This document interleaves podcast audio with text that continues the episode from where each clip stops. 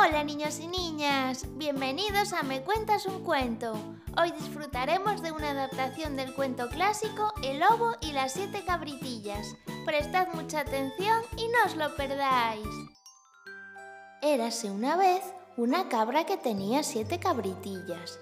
Un día tuvo que salir al bosque a buscar comida y como no quería que les pasase nada malo a sus cabritillas, les advirtió. Voy a salir al bosque a buscar comida así que os tenéis que quedar solas. No os fiéis de nadie, ya que el lobo está al acecho. Es capaz hasta de disfrazarse para conseguir su propósito. Podréis reconocerlo por su voz ronca y sus pezuñas negras. No te preocupes, mamá, te haremos caso en todo. La madre de las siete cabritillas se fue al bosque. Al poco tiempo llamaron a la puerta.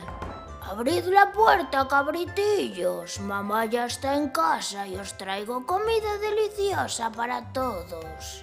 Las cabritillas, que eran muy listas, enseguida se dieron cuenta de que esa voz ronca no era la de su mamá. No te abriremos la puerta. Nuestra mamá tiene la voz dulce y tú la tienes ronca. Eres el lobo. El lobo se marchó muy enfadado. Fue directo a comprar un trozo de tiza se la comió y así consiguió suavizar su ronca voz. Volvió corriendo a casa de las cabritillas. ¡Abrid la puerta, cabritillas! ¡Soy mamá! ¡Por fin he vuelto y traigo comida para todos! Las cabritillas se fijaron que por debajo de la puerta asomaba una pezuña negra y peluda. ¡Mentiroso! ¡Tú eres el lobo! Nuestra mamá no tiene las pezuñas tan negras. El lobo, muy enfurecido, fue a buscar al molinero. Le pidió que le pusiera harina en la pezuña. Y el pobre molinero, como estaba tan asustado de ver al lobo, no le quedó más remedio que hacerle caso. Y allá se fue de nuevo a la casa de las cabritillas. ¡Abrid la puerta, hijitas mías! Traigo comida deliciosa para todas. Enséñanos la patita por debajo de la puerta o no te abriremos. Así que el lobo les enseñó su pata por debajo de la puerta. Las cabritillas, al ver que era blanca, pensaron que realmente decía la verdad y le abrieron la puerta. Al ver al lobo, las cabritillas se asustaron tanto que corrieron a esconder. La más mayor se metió debajo de una mesa, la segunda debajo de la cama, la tercera detrás de la estufa, la cuarta en la cocina, la quinta en el armario, la sexta bajo el fregadero y la séptima, que era la más pequeña, se escondió dentro de la caja del reloj. Pero el lobo las fue encontrando a todas y se las comió, menos a la más pequeña, que no la consiguió encontrar. Cuando el lobo por fin consiguió saciar su apetito, se marchó muy despacio a un campo cercano y se quedó dormido. Al rato llegó la mamá de las cabritillas. Menudo susto se llevó al entrar. Estaba todo revuelto y no había ni rastro de sus cabritas. Se puso a buscar desconsolada y entonces escuchó una vocecita pidiendo ayuda. ¡Mamá! ¡Ayúdame!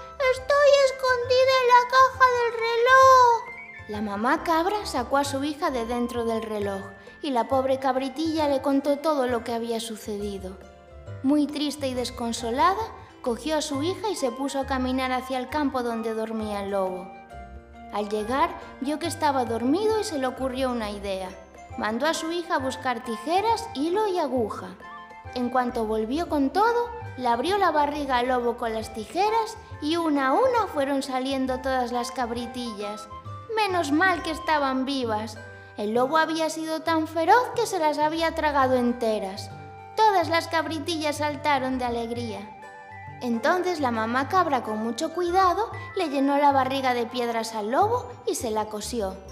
Pasado un rato, cuando despertó el lobo tenía tanta sed que se levantó a beber agua al pozo. ¿Cómo me pesa la barriga? Casi no puedo caminar. Parece que llevo piedras dentro en vez de cabritas. Al acercarse al pozo, se inclinó a beber pero como le pesaba tanto la barriga por culpa de las piedras, se cayó dentro. Las cabritillas se pusieron a correr felices sabiendo que el lobo no les volvería a hacer daño nunca más. Y colorín colorado, este cuento se ha acabado. Si te ha gustado, no te olvides de seguirnos en Spotify, Google Podcast, YouTube, Instagram y Facebook para poder disfrutar de un montón de cuentos como este. Hasta la próxima.